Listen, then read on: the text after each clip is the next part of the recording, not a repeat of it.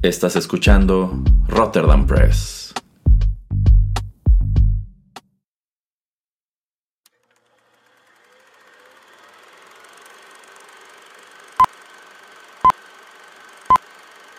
Rotterdam Press presenta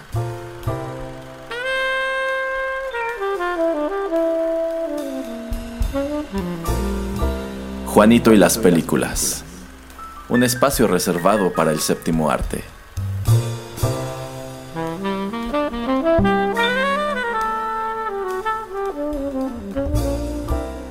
Ocupa tu butaca. Comenzamos.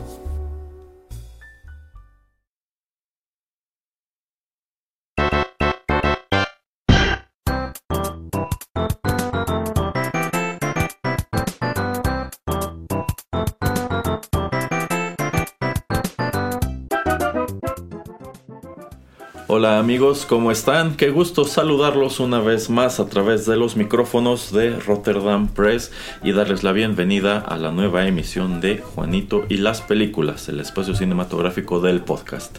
Yo soy Erasmo y aquí está, nada más porque su nombre y está en el título del programa, el señor Juanito Pereira. Eh, hola, ¿qué tal a todos? y bueno, hoy estamos aquí para compartir con ustedes nuestros comentarios sobre una de las películas animadas que al menos yo considero eran de las más esperadas o de las que más expectativa causaron para esta temporada de 2023. Una película que, bueno, yo considero eh, era, resultaba muy llamativa para un mercado muy específico, si bien creo que termina apelando a un público muchísimo más amplio del que tenían en mente en un principio. ¿De cuál se trata, señor Pereira?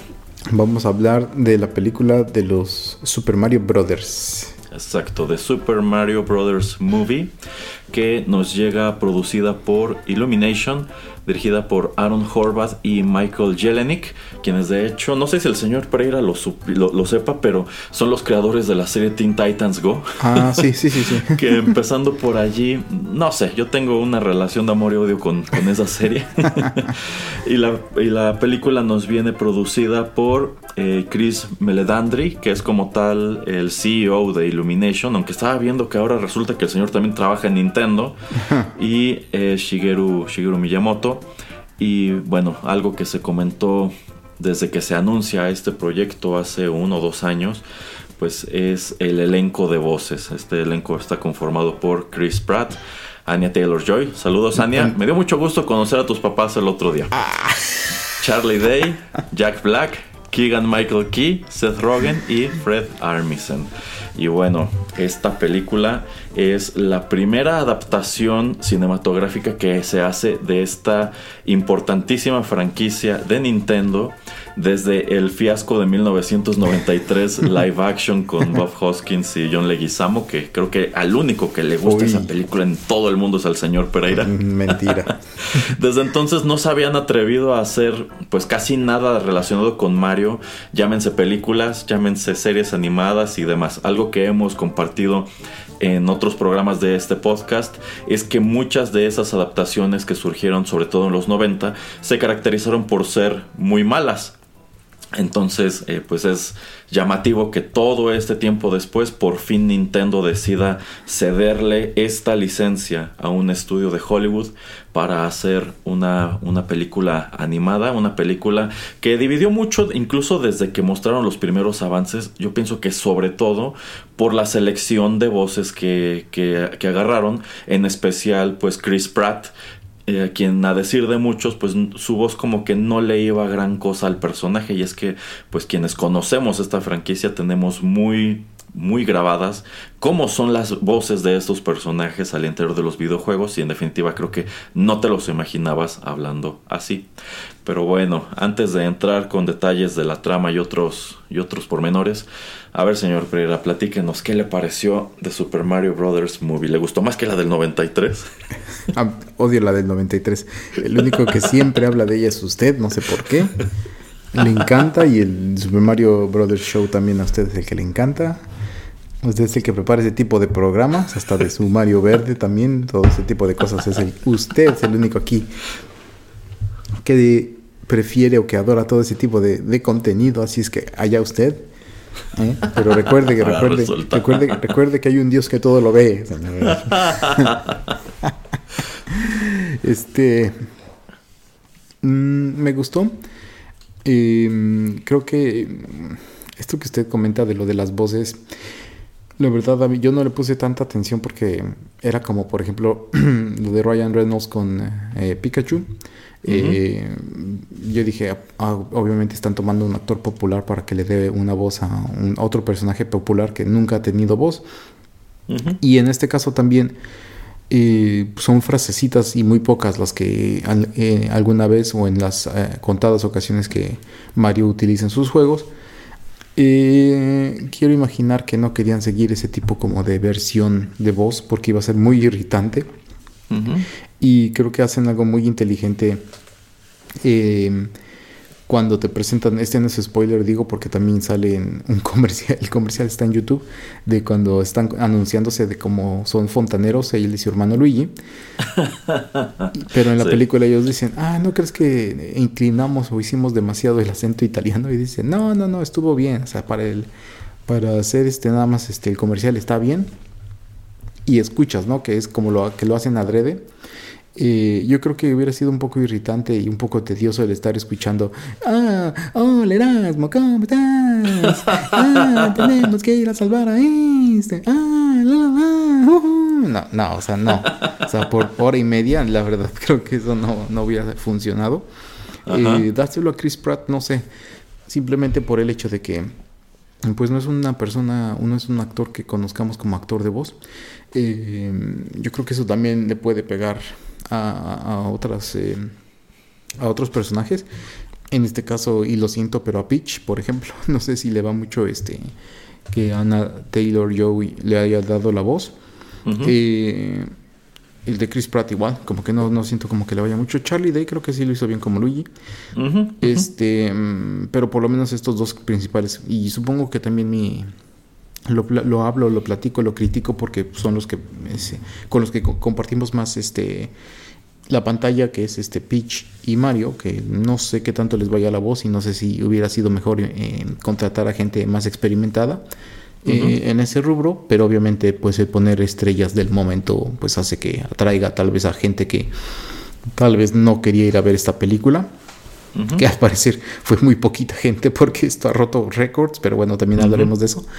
Eh, pero de, manera general me, gustó, creo que fueron muy concisos, muy sensatos en, la historia que querían contar, no hicieron cosas muy revoltosas, no hicieron este algo súper sacado de onda, o sea, se mantuvieron en las cosas como bases de lo que significa ser Mario, trataron de tomar bastante inspiración de los videojuegos, y creo que esto abre un mundo de posibilidades para, si no necesariamente secuelas, sí eh, utilizar las propiedades de Nintendo para crear otros mundos, aun cuando esto simple, simplemente significa utilizar personajes que han salido en, en, este, en juegos exclusivamente de Mario, no necesariamente usar propiedades otras de, de Nintendo pero sí solamente de Mario. Entonces es como a modo general, me gustó, la quiero ir a ver otra vez también. Ok, ok. Bueno, debo decir que me gustó también y de hecho me gustó mucho más de lo que esperaba. Ahora, en cuanto a este tema de las voces, estoy totalmente de acuerdo con lo que dice el señor Pereira. Es verdad que los gamers tenemos súper grabada como la voz de eh, Mario, de Luigi y también de Bowser, la voz de Charles Martinet. Pero, bueno, una gran peculiaridad de estos personajes es que en los juegos no hablan más allá de estas frases, este, pues muy eh, choteadas de Yahoo, let's go, etcétera, etcétera. Y como dice el señor Pereira, quizá escuchar a un personaje hablar durante hora y media con este, pues marcado acento este, italiano, pudiera haber causado algo de ruido. Pienso que también pudieron haber hecho un número de chistes alrededor del hecho de que quizá Mario no habla mucho o quizá incluso que no hablar en toda la película. Yo creo, que quizá pudieron las apañado para mantener a Mario como un protagonista mudo, igual que en los juegos. Entonces sí, en definitiva traen a actores como Chris Pratt y como Anya Taylor Joy como eso, como un gancho para quienes no verían esta película porque no son fans de los videojuegos, pero quizá les llama la atención encontrar estos nombres en esta, en esta propiedad. Eh, coincido en cuanto a que, en definitiva, la voz que más le queda a los personajes es la de Charlie Day como Luigi, y también creo que hizo muy buen trabajo Jack Black como, como Bowser. Eh, Keegan Michael Key también, también me gustó mucho su Toad. Eh, Seth Rogen como Donkey Kong, la verdad, no me gustó. Este, no, no yo nunca me he imaginado que Donkey Kong hable, hable así. Y pues a Chris Pratt se lo puedo pasar y pues en el caso de Anya Taylor Joy igual como que no tengo mucha no tengo mucha bronca.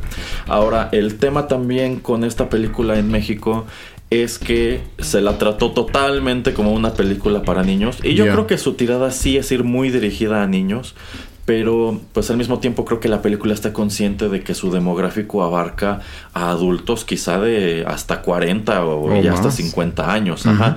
Entonces aquí en México pues toman la decisión de manejarla totalmente como una película para niños y todas las funciones están dobladas al español, eh, que es como me toca verla. Eh, debo decir que no me disgustó para nada el doblaje, creo que hicieron un muy buen trabajo, sobre todo no trayendo celebridades de internet y cosas así, hacer las voces de los personajes. Qué bueno que eligieron un elenco de gente que se dedica a esto. Y la verdad el resultado el resultado quedó muy bien. Y también algo que me llamó mucho la atención de esta función es que cuando entraron los créditos finales en esta secuencia de eh, Mario este en lugar de que pusieran voiced by Chris Pratt le dieron crédito al actor del doblaje latino. Ajá. Sí, eso se me hizo muy llamativo. Y la verdad yo considero que, pues, que hasta justo, porque a fin de cuentas, eh, en esta película que acabas de ver durante hora y media en el cine, pues nunca escuchaste la voz de Chris Pratt. Exacto. Entonces, eh, estuvo, estuvo bien. Eh, si digo que me gustó más de lo que esperaba es porque la verdad cuando mostraron los primeros avances como que no me convencía mucho el hecho de que fuera eh, Chris Pratt. Ya cuando mostraron el otro en donde Bowser ataca este, el, castillo de los pingüinos, como que dije va, va bien. Ahora también considero que visualmente es un producto muy atractivo porque en realidad los personajes se ven prácticamente como tú los conoces de los juegos y el mundo en el que habitan igual. Eh, un detalle que me encantó es precisamente cómo bajaron ese balón de la discrepancia entre las, entre las voces de los personajes en los juegos y la película. Entonces me gustó mucho que efectivamente Mario y Luigi están haciendo personajes que hablan como en los juegos en el comercial. y ya después hacen esta observación de que creo que nos pasamos con el, con el acento y el resto de la película hablan normal, aunque Chris Pratt sí está tratando de tener como que un acento de Brooklyn, pero no tan exagerado. Y también me gusta que, bueno, algo que comentamos es por qué no le dieron la oportunidad de hacer la voz eh, a Charles Martinet, que pues, durante más de 20 años ha sido la voz de Mario en los juegos. Me gusta que Charles Martinet está en la película como tal, que hace la voz de este señor que está jugando un arcade al principio, que hace como tal el salto de Mario de Yahoo. Este, y de hecho ese personaje está modelado detrás de él, se ve totalmente como Charles Martinet. Y también hace la voz de el papá de Mario y Luigi. Que ese es un elemento que la verdad hasta ahora no decido si me termina de gustarme que insertaran en la narrativa como tal a una familia de Mario que vemos que son los papás, son los tíos y creo que aparecen otros que no sé si sean los primos. Entonces aquí Mario tiene una familia extendida y viven todos en el mismo en el mismo piso. este pero me gustó que de cierta manera no, no, le dan la espalda a las voces que tú como jugador ya conoces y están presentes de alguna que otra manera, ¿no, señor Pereira? Sí, efectivamente. Em, si quiere, entramos un poquito a, lo que va la, la película. No sé qué tanto. yo, creo que sí vamos a entrar eh, un poquito a spoilers o casi todo eh, de pues lleno con la película. Sí, la, la historia en realidad es muy sencilla. Exacto, exacto. Que bueno, a fin de cuentas, los juegos de Mario rara vez se caracterizan por tener historias complicadas. Eh, quizá Mario RPG, los juegos de Mario y Luigi del 10, pues sí tienen historias un poquito más ricas porque son como tal RPGs. Pero de ahí en fuera, pues la historia de Mario, al menos de los primeros juegos, era muy lineal. Atravesar ocho mundos, pelear con Bowser y rescatar a la, a la princesa. Entonces, eh, yo creo que con los ingredientes que les han dado los juegos hasta ahora, hicieron una historia muy sencilla en la cual, de nuevo, es una misión donde Mario tiene que rescatar a alguien. Pero aquí le dan el, el twist que no sé qué tanto llamarle twist, de que en sí no tienen que rescatar a la princesa Peach, sino, sino, sino a Luigi. ¿Qué le parece todo eso, señor Pereira? Y bueno, antes de, ir a la primicia, yo creo que me gustaría discutir, digamos, los primeros 20 minutos, que yo creo que es como la primera parte de, de, todo esto, y es eso, ¿no? De que vemos a estos dos personajes de Mario y Luigi haciéndose independientes, poniendo su propio negocio de fontanería, y plomería. Me gusta mucho y me gusta mucho ¿Cómo lo están viendo? Le encantó la canción del comercial, ¿verdad? Uy, a usted, a usted seguramente.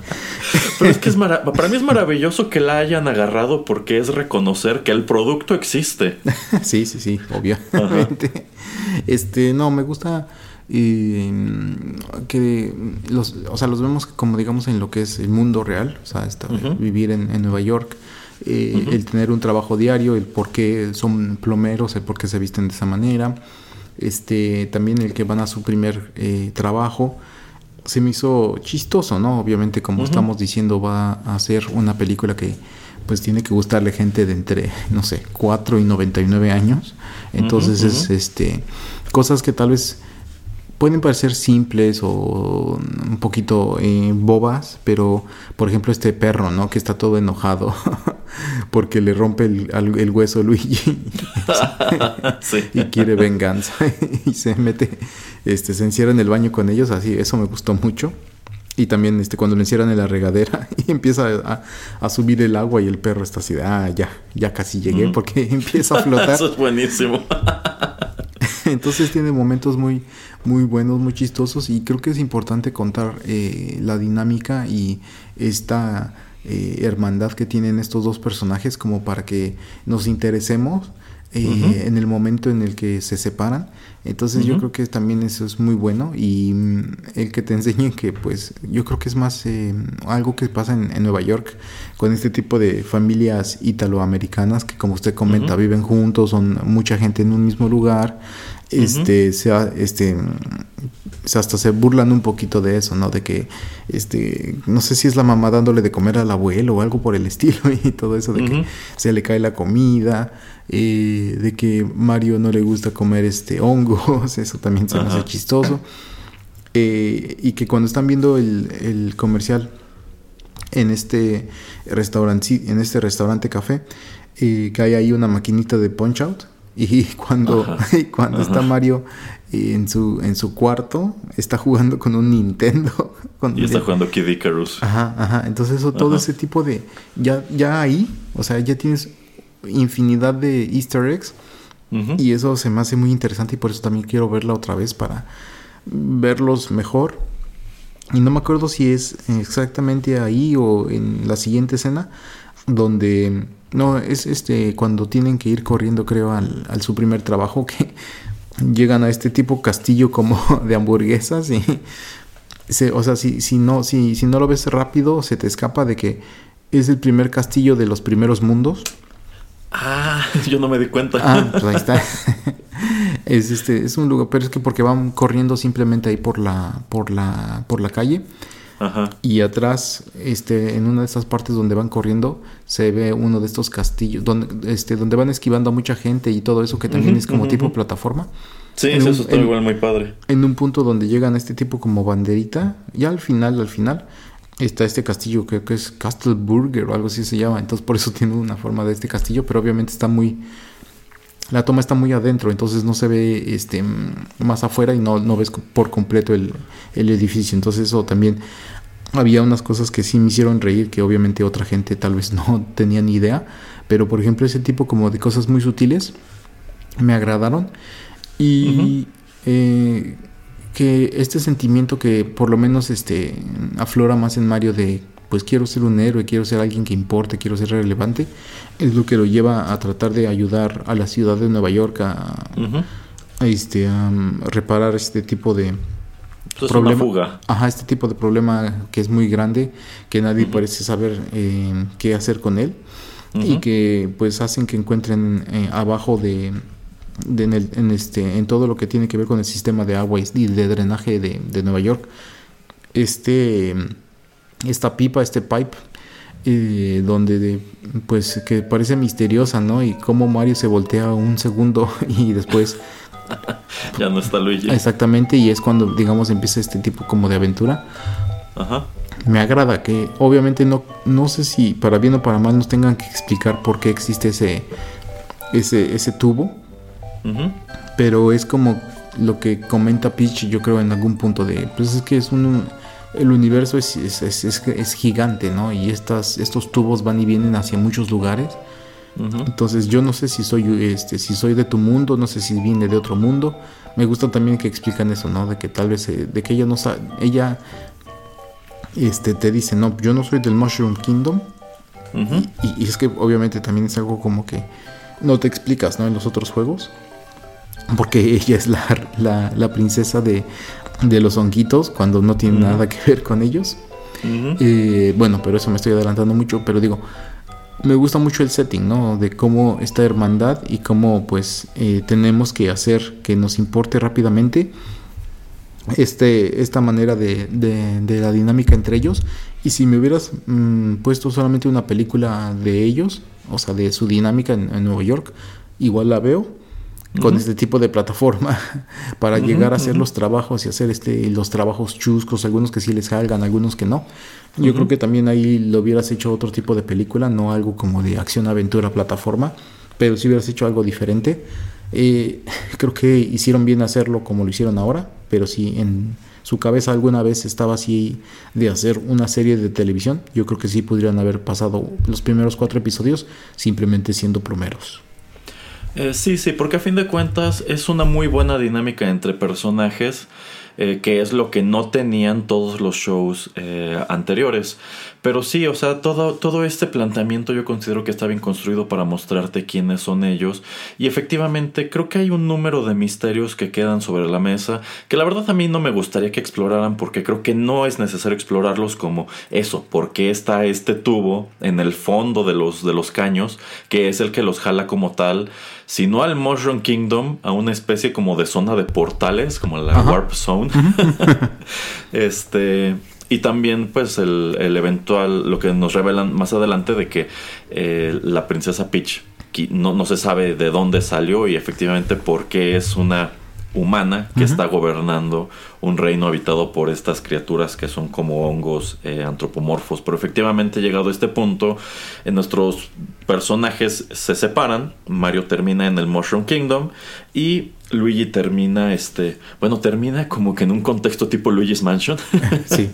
Se me hizo muy padre toda esta secuencia con los Dry Bones. Pero, oiga, este, pero toda esa secuencia antes de que se continúe, eh, bueno, lo hubiera de, hecho le dejado continuar, pero todo eso se me, se me hizo hasta como muy este eh, eh, no sé no sé qué tan chicos estaban los, los, niños cuando usted fue a verla pero se me hizo como es que, cuando yo fui no había niños. Ah qué bien.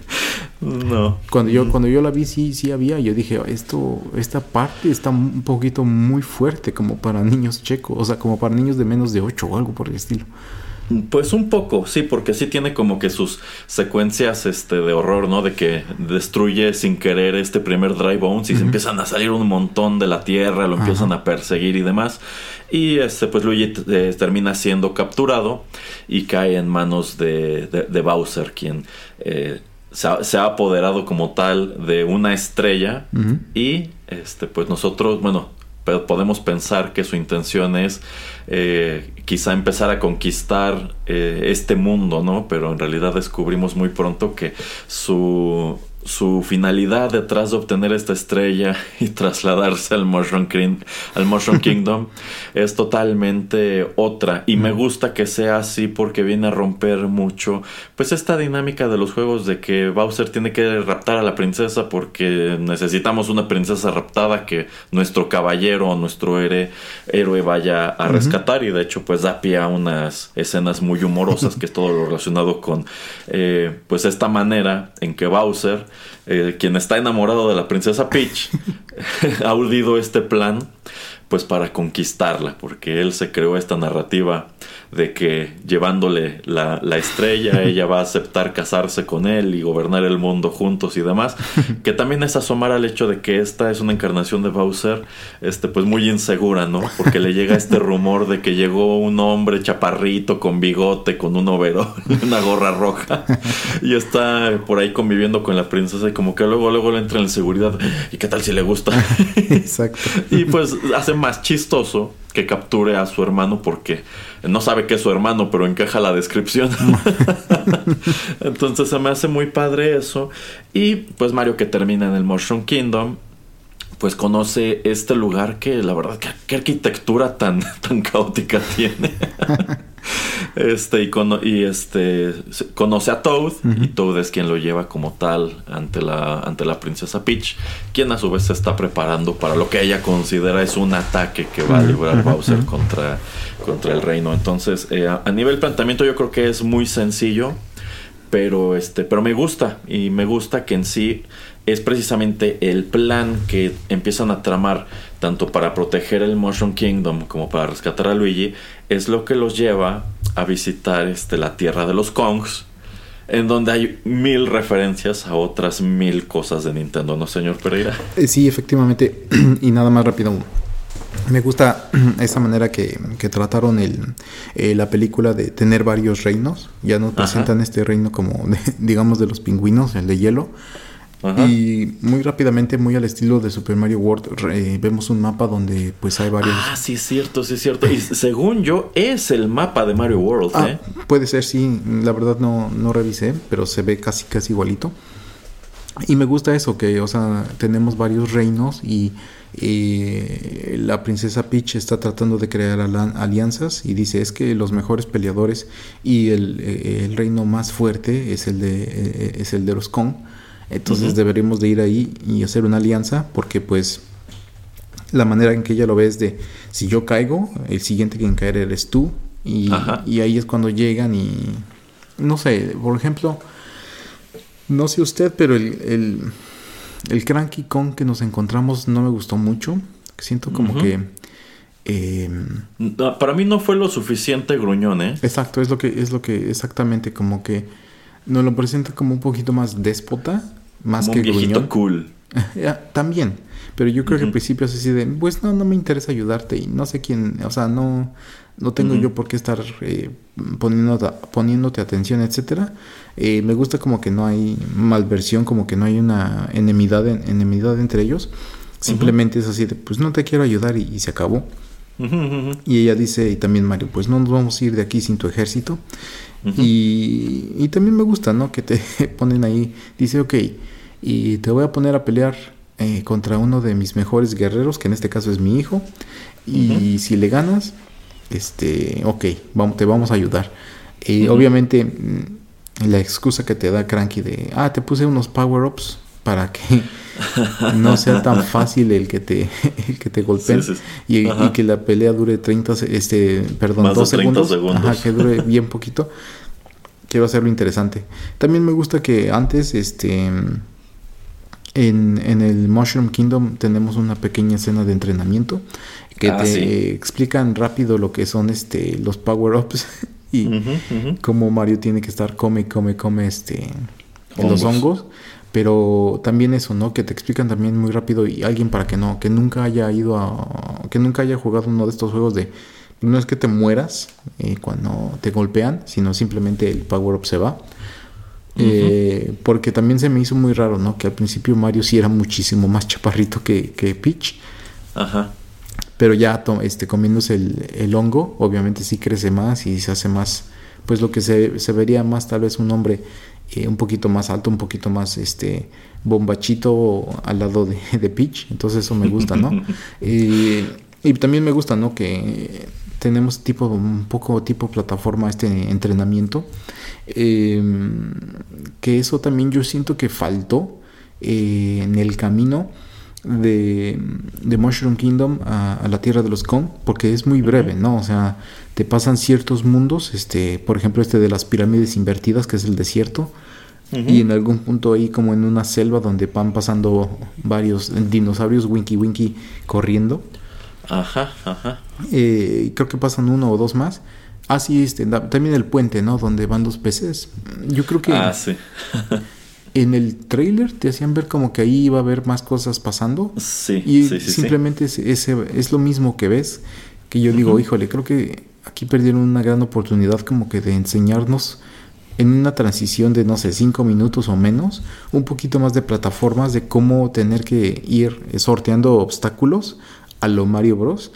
Pero tal vez se los están guardando para otros este, juegos, que de eso también es válido. Em, juegos, perdón, para otras este, películas, que tal vez es válido.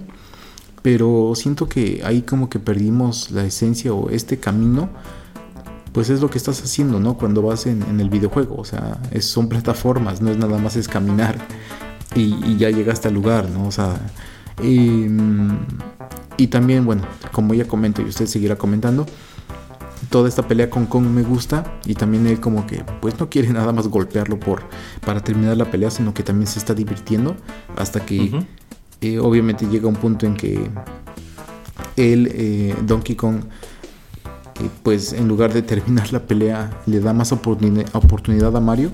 Y Mario pues eh, empieza a aprender más qué tipo de power up es lo que te hace. Y, eso me gusta, ¿no? sé el, traje del gato, el que lo hace más chiquito, este, etcétera, etcétera. Me gusta que nos presentan varias cosas, entonces eso también lo hace algo rápido, algo dinámico y algo que hace que no te aburras al estar viendo los diferentes trajes o los diferentes power-ups que, hemos visto a través de varios juegos. Eh, sí, de hecho, eh, algo que también me gusta de la película y lo muestran desde los avances es que en este mundo cualquiera puede usar los power-ups. Eh, es decir, no solamente es a Mario al que verás comerse los hongos para hacerse grandote o, o, pequeño. Sí, sí, es lo lógico. Sino que pues ves una escena en donde la princesa toca la flor de fuego para poder este, hacer fuego. Pero me gusta que, igual que sucede en los juegos, eh, eh, los colores de su vestido cambian. Ajá, entonces eso está padre. Me gusta que más adelante también este Donkey Kong toca una de estas flores y puede eh, aventar estas, estas bolas de estas bolas de, de, fuego. Entonces yo creo que eso está muy padre. Eh, evidentemente la pelea entre, entre Mario y Donkey Kong es una referencia a Smash Bros.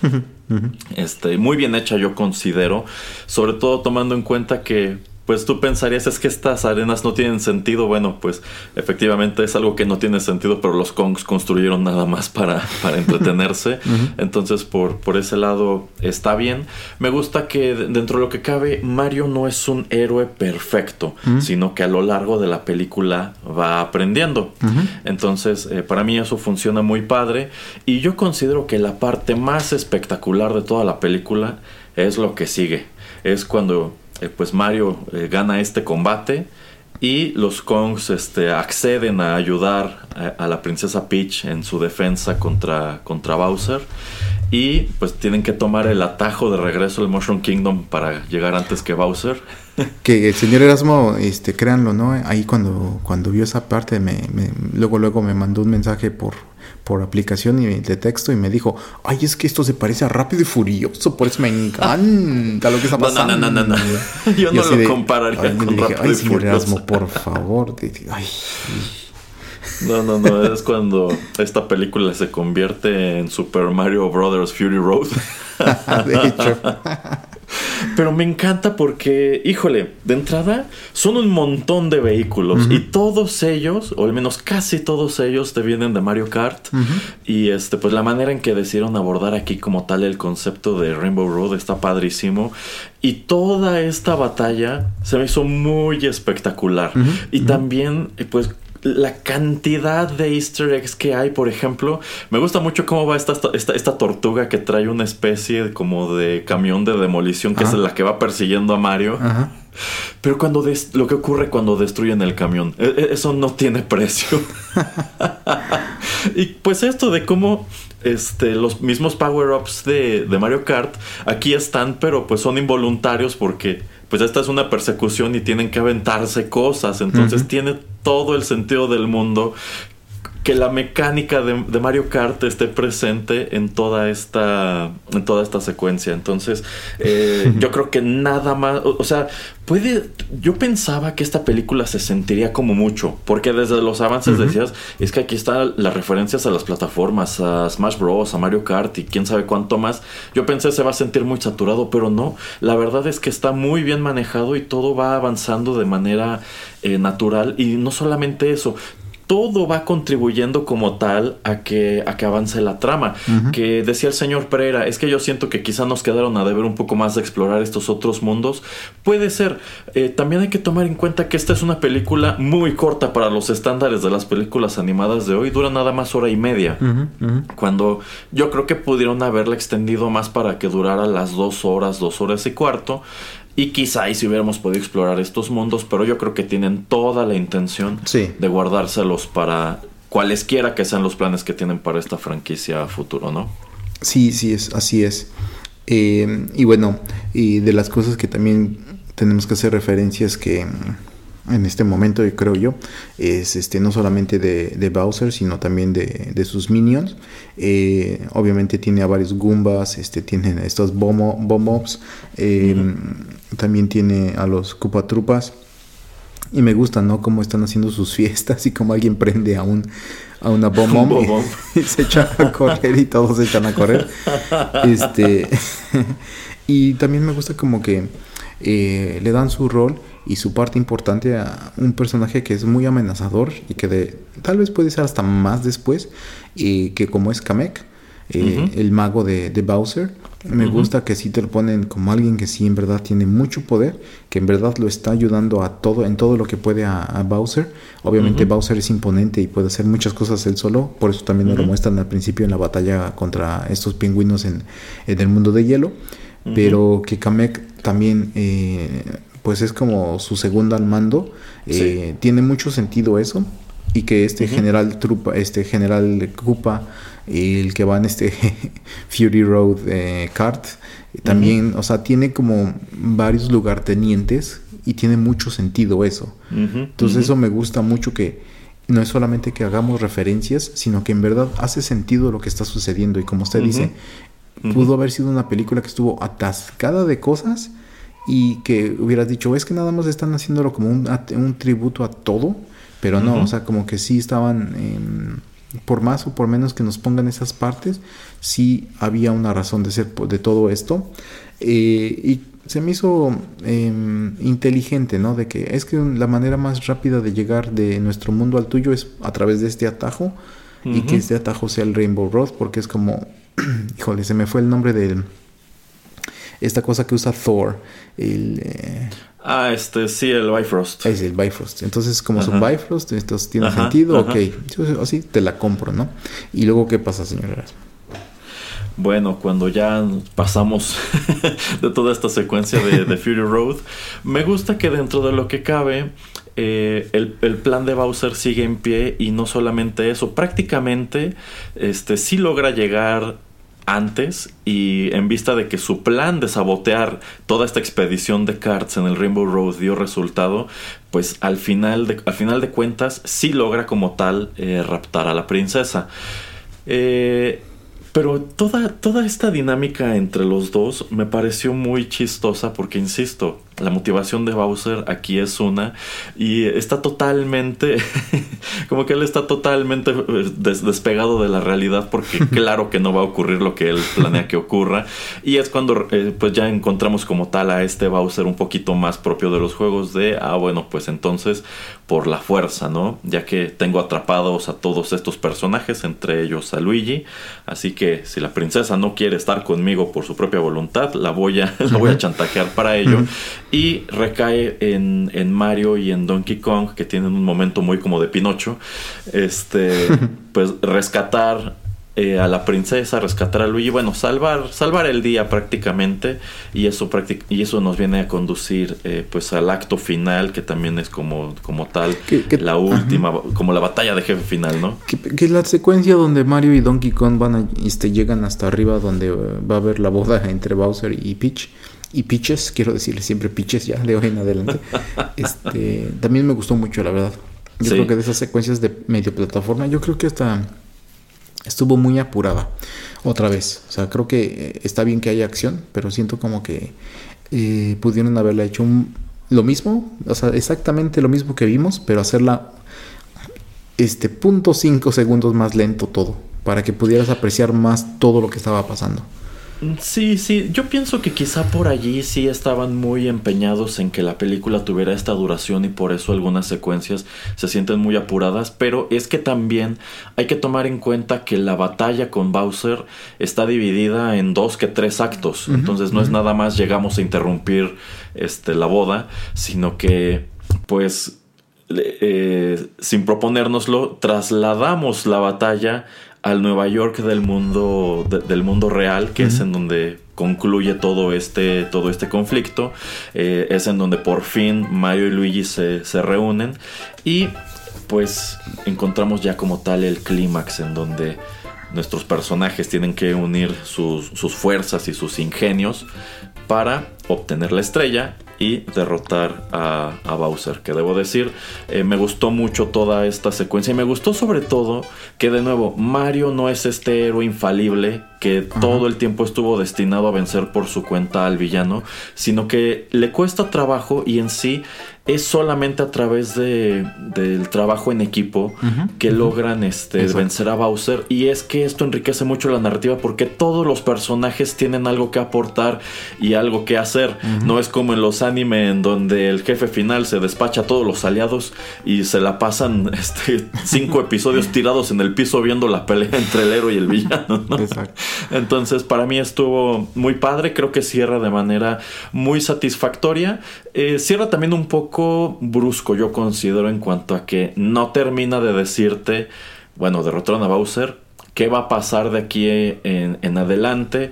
Eh, exactamente, ahora, ¿qué va a pasar? Este, estos hermanos van a vivir un tiempo en, en, el mundo real, un tiempo en el Mushroom Kingdom, no sé. Pero yo considero que tampoco es necesario porque a fin de cuentas ya te dejaron sobre la mesa un montón de cosas que te estás muriendo por ver en la secuela. Sí, sí, de hecho, eh, bueno, nos olvidó nada más rápido decir, ¿no? De que eh, va a sacrificar Bowser a, los prisioneros, que entre ellos este Luigi como tributo a, la, boda. Eh, me gustan los invitados que llegan a la boda, que varios son los jefes del Mario 64, me encantó. este,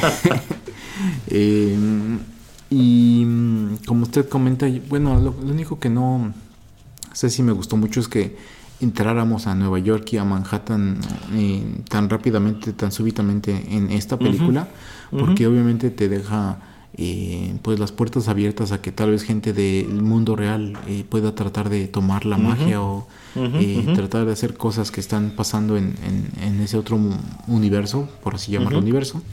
y lo que usted comenta, quiero pensar, por las últimas escenas, quiero creer que los eh, hermanos eh, Mario y Luigi viven en, en, Mushroom Kingdom y que solamente eh, se trasladan a, Nueva York para el trabajo, pero como que ahora como que adoptaron este tipo como de rol de protectores del Mushroom Kingdom que pues no se me hace mal, ¿no? Y yo creo que en futuras eh, entregas tal vez podremos eh, ver a estos hermanos más como exploradores de estos nuevos reinos y no tanto simplemente como salvadores o eh, manejadores de crisis o yo qué sé, sino que tal vez pueden ir y explorar pues todo lo que está alrededor de, de ese nuevo mundo y ver qué encuentran, ¿no? Que eso también hasta lo podría ser interesante si hicieran algo, no sé, tipo eh, Cazadores del Arca Perdida o algo por el estilo, ¿no? O sea, eso también es algo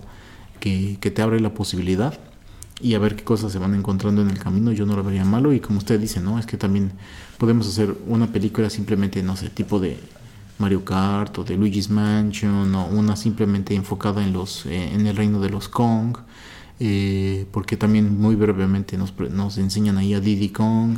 Eh, híjole, es, o sea, es, ahora sí que todas las ideas a donde quieran ir las pueden realizar y, no sé si necesariamente necesite yo ver en la siguiente entrega a los hermanos eh, Mario y Luigi como los actores principales. Pues es que no es necesario en vista de que este es un universo vasto con una gran cantidad de personajes. Eh, tomando en cuenta que una de las escenas postcréditos nos da una idea de cuál es el personaje al que veremos en lo que sigue, podrían centrar la historia totalmente en él, de qué hace este personaje en el mundo real. Se queda atrapado, por así decirlo, en el mundo real y qué tipo de interacciones tiene con personajes de Brooklyn. Y efectivamente te pueden dar una película en donde de plano no veas ni a Mario, ni a la princesa, ni a Luigi, o los veas muy poco y después los puedas retomar, o efectivamente quizá nada más hacer una, una película con narrativa de, de Donkey Kong Country Ah, o sea, nada más retomar como tal ese conflicto de que, ah, los Kongs están muy confiados, llegaron los Kremlin, les robaron sus plátanos y ahora Tonky, Didi, Dixie, Cranky y todos pues van a agarrar sus carts y ahora van a viajar a la isla de los Kremlins, una cosa así. Entonces, sí tienen mucho para dónde, para dónde moverse por allí te dan pues todas esas pistas de lo que podrían ofrecerte un poco más adelante y creo que es creo que es interesante es emocionante y sobre todo pues lo pueden manejar este con, con este mismo esta misma cantidad de humor.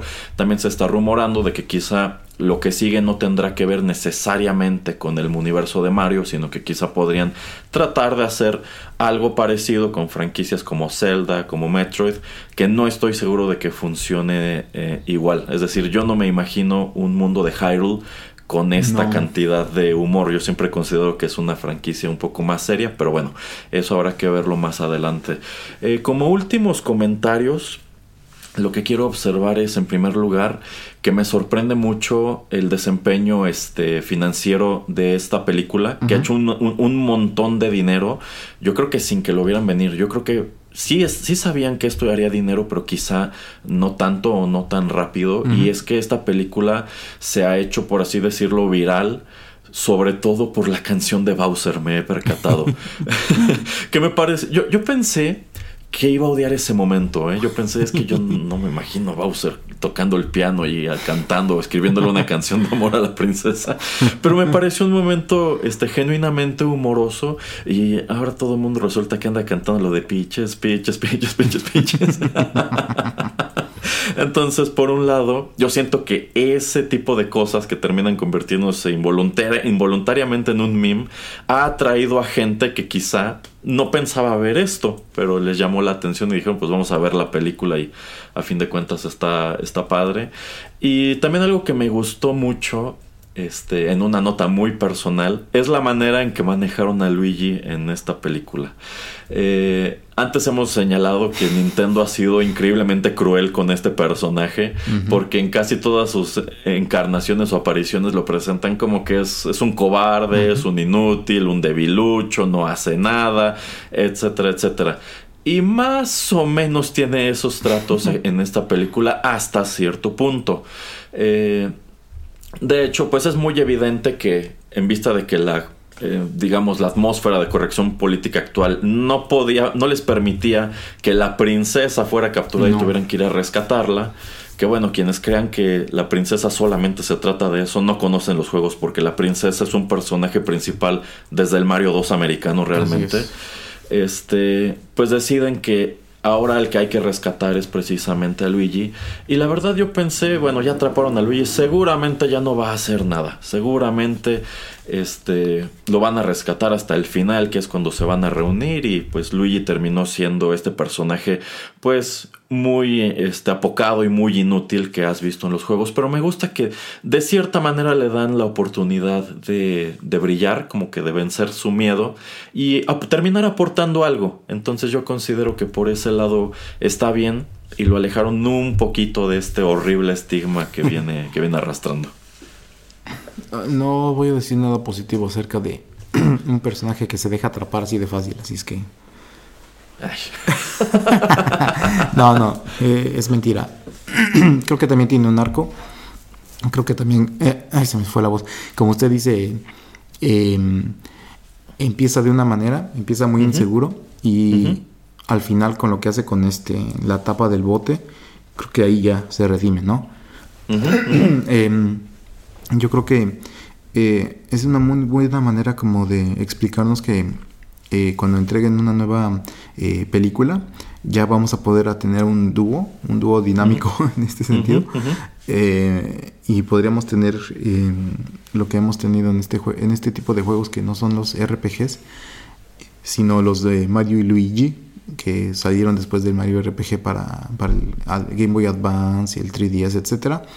Yo creo que vamos a poder tener otro tipo como de, de dinámica, eh, obviamente con ciertas o algunas inseguridades, pero que esos, esas no van, a, no van a bloquear o no van a intimidar o no van a hacer que eh, se eche a correr, digamos, este Luigi, sino que aun cuando tenga el miedo, este, se enfrente a estas dificultades, que yo creo que eso es importante.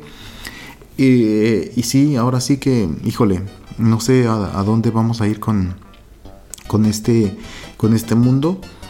Yo creo que eh, con el éxito taquillero que ha tenido, como que les estás, les estás dando oportunidad de arriesgarse un poco más.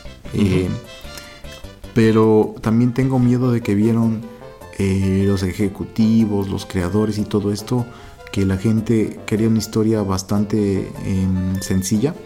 Y tal vez van a decir, es que podemos sacar otras historias también sencillas, no arriesgarnos y de cualquier manera la gente va a venir a vernos. Entonces, híjole, como que ahí va a estar el, meollo del asunto de decir nos arriesgamos a ver si podemos este, entregar algo un poquito más complejo o nos apegamos a la historia eh, sencilla donde sabemos que esto siempre va a atraer masas, aunque no vamos a poder hacerlo 10 veces, sino que nada más 3, 4 y se acabó porque la gente va a decir, es que es la misma película. Eh, sí, sí, en definitiva. algo que quizá nos puede tranquilizar en este aspecto es que uno de los productores es Shigeru Miyamoto y se nota que cuidó mucho el producto. Mm. Yo considero que sí estuvo muy atento de qué podían y qué no podían hacer con los, con los personajes. Entonces, yo considero que si se apegaran a contar historias sencillas como esta, con los personajes que ya conoces, pues todo está bien porque eh, yo, yo considero que quizá el error sería que hicieran como Warner y dijeran, esto hizo dinero, inmediatamente crea un universo. Eh, o sea, podrían hacerlo con calma, porque sí hay mucho que explorar, hay muchos juegos de los cuales pueden tomar ya sea historias o elementos. Pero si no corren, creo que podrían eh, terminar por entregarnos algo, algo muy padre. Mínimo una o dos películas más eh, muy interesantes. el último punto que quiero tocar es que me encantó el personaje de la princesa Peach. Eh, como, como, decía antes, eh, pues la verdad es que no es un personaje como por allí han señalado de que es que siempre ha sido solo una damisela en apuros. Pues no, la verdad es que no. Es un personaje que sí ha tenido su protagonismo en distintos, en distintas entregas de la, de la franquicia. Pero me gustó mucho cómo lo manejaron aquí porque precisamente vi una entrevista con Anya Taylor Joy en donde le decían es que tu princesa o tu versión de la princesa Peach se siente como furiosa. Le preguntaban si eso había sido intencional tomando en cuenta que ella va a interpretar a Furiosa en la precuela de Fury Road y ella se quedó así como pues no, pero ahora que lo señala sí este se parece bastante porque es una versión de la princesa Peach que eh, pues antes que sentarse a llorar porque los va a invadir Bowser, pues decide ponerse las pilas, empezar a planear y hacer cosas. Entonces, eh, me gustó mucho más que nada porque eh, no se siente como un personaje femenino empoderado al estilo de Rey en Star Wars, por ejemplo, que es netamente que es netamente perfecto, sino que también va experimentando su propio de su propio arco como de crecimiento. Y me gustó mucho también como que toda la interacción con Mario empezando por el hecho de que cuando lo conoce lo primero que le hace notar es que es muy chaparro. Y lo trata así como de ay pobrecito eres muy pequeño si te come Bowser ni se va a dar cuenta y decide, pues no, hay que entrenarte porque así de chiquito como estás, no, no, vas a poder hacer nada. y también me gustó que no están corriendo a hacerlos una pareja. es, decir, como que sí te dan a entender que a Mario le gusta la princesa. Que también es otra escena que se me hizo muy chistosa cuando le dice: Deberías ir a Brooklyn, podría este, comprarte una tortuga. Y llega Donkey Kong de: Ah, con que tratando de ligarte a la princesa. ¿Te funcionó esa frase? Y, luego, luego llega todo: sí, Cállate, sí le va a hacer caso. Entonces se, me hizo muy padre toda esa dinámica. Eh, sí, sí, eh, concuerdo. Eh, también yo creo que nos presentan una princesa más congruente, ¿no? O sea, en su lado político, en el ser una líder, pues obviamente tiene que ser no solamente, es que no es que sea una guerrera, sino que es alguien que está buscando alianzas, porque eh, cuando va a llegar Bowser, obviamente ella sola no va a poder contra, o sea, déjate de Bowser, o sea, ponle a 10 eh, Cupatrupas, no va a poder contra 10, o sea, eh, tienen que ponerte a alguien que, está pensando cómo voy a salvar a, mi reino. y también eso es lo que es más inteligente, inteligente, ¿no? De que llegan a, de regreso al, al palacio de una manera fallida al no poder traer al ejército de los Kong. Y le dice a todos córranle, o sea, aléjense y huyan de la ciudad. Sí, sí, sí, yo, eh, aquí Todd y yo nos quedamos a ver cómo resolvemos esto. Sí, sí, sí, pero por lo menos ella está evitando la masacre, entonces nuevamente es algo muy congruente, así de... Eh, yo, todos sabemos que ustedes no son una raza de peleadores y que vamos a terminar como los pingüinos, todos este, cautivos, entonces huyan. Entonces, es, es que es, es, obviamente lo que tendría que pasar. Eh, también para los animadores es más fácil no tener que tener a 20 mil tops ahí. este, no, pero obviamente tienen, tiene mucha, mucho sentido y hasta la estrategia, ¿no? De que eh, Bowser le dice, si te casas conmigo, eh, no voy a herir a ninguno de tus toads. Pero de todas maneras en ese, en ese inter o en ese tiempo en el que está eh, planeándose la boda o va a realizarse, también ella está pensando de qué manera zafarse. Eh, y aún cuando ya, y cuando está la ceremonia le dice, o sea, hasta crees que me iba a casar contigo, o sea, estaba haciendo tiempo para ver de qué manera, pues, este, A ver si llegaban Mario y Donkey Kong a salvar el día. Ajá, ajá sí, exactamente. Eh, entonces eso sí, se me hace como que estamos ya tratando los personajes de eh, una mejor manera, o sea, lo que estamos comentando simplemente con Luigi, ¿no? O sea, sí mucho miedo cuando se separa de su hermano, pero es capaz de em, evitar y de esquivar, de correr eh, de los dry bones y luego este pues aún pues ni modo no estoy entrando a esta mansión toda este oscura tenebrosa pero pues no me quedo de otra más que empujar no entonces este congruente, ¿no? que, ¿Qué va a hacer? O sea, ¿qué es que qué haría él? No, se va a, esconder atrás del primer árbol que encuentre donde no lo vean los dry bones y ahí se va a quedar por el resto de su vida, ¿cierto? Entonces, este, eso me gusta y ojalá que podamos mantener eso en, en las siguientes entregas. Y sí, como usted comenta, eh, podemos ir a muchos lugares y un lugar donde mm, Ah, en alguna ah, crítica que vi eh, comentaban que por qué no en la siguiente película siempre simplemente vemos a, Mario y a, y a, Peaches yendo a Delfino Bay, eh, este, este lugar donde de Mario Sunshine, y que pase lo que pase en Mario Sunshine, y así no también desgastas a Bowser como tu enemigo.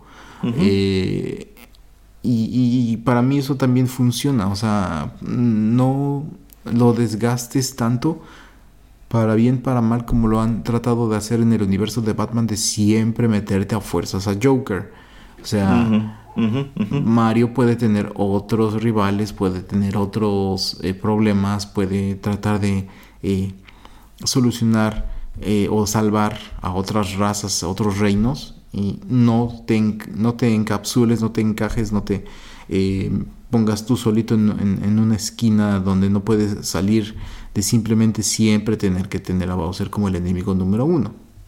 Exacto, exacto, sí, es totalmente de acuerdo con todo esto que usted acaba de señalar. Eh, yo, creo, yo creo que esto tiene mucho potencial para que lo encaminen a, hacer algo un poco más grande. Y si, insisto, se lo toman con calma, no tratan de contar historias este, súper rebuscadas, sino que tratan de seguir un poquito de lo que hicieron aquí, pues irían por, por buen camino. Y ahora que se está hablando mucho de que ya hay mucho desgaste en el público hacia las películas de superhéroes, quién sabe si esto no sea el principio de un furor por las adaptaciones animadas de videojuegos, que bueno, a fin de cuentas ya se han visto unos buenos ejemplos como la serie de Castlevania en Netflix, como las películas de Sonic, que pues ya está mejor la primera que la segunda, y no sé, quizá es el momento en donde Hollywood va a decir, si después de todo sí hay mucho potencial en los videojuegos, pues ahora suéltate a convertir esto en el siguiente gran fenómeno. Habrá que ver. Pero bueno, ¿algo más que quiera agregar antes de despedirnos, señor Pereira? No, que ojalá como si tiene éxito, que en la quinta, sexta, séptima entrega podrá, ojalá pudiéramos ver este Mario RPG. Pero ya después muy andado el camino, la verdad. bueno, pues yo quiero despedirme diciendo que apoyo 100%, no, no, 1000% la candidatura de Michael Fassbender para que sea Waluigi en alguna eventual secuela. Muy bien. Bueno, pues esos son nuestros comentarios a propósito de The Super Mario Bros. Movie. Muchas gracias por haber escuchado este programa. Si les gustó, no dejen de compartirlo. Y si no conocen el resto de lo que hacemos aquí en Rotterdam Press y les gustó esta película, pues también tenemos nuestro programa 8 bits que está dedicado de lleno al mundo de los videojuegos como expresión artística. Eh, también les recordamos que el resto de nuestros programas pueden consultarse de manera gratuita en SoundCloud y también pueden seguir lo más reciente del podcast en Spotify, iTunes y otras aplicaciones. Se despiden de ustedes a través de estos micrófonos el señor Juanito Pereira y Erasmo. ¡Mamma mía! Uh, uh.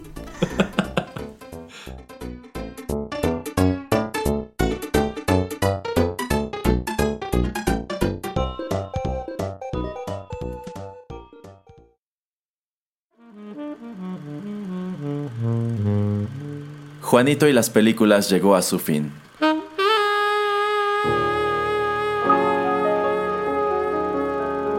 Pero no te vayas todavía, que hay permanencia voluntaria.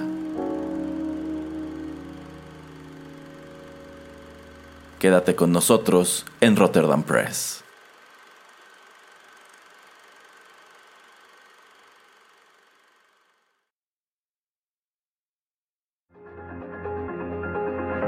Estás escuchando Rotterdam Press, radio como hecha en casa.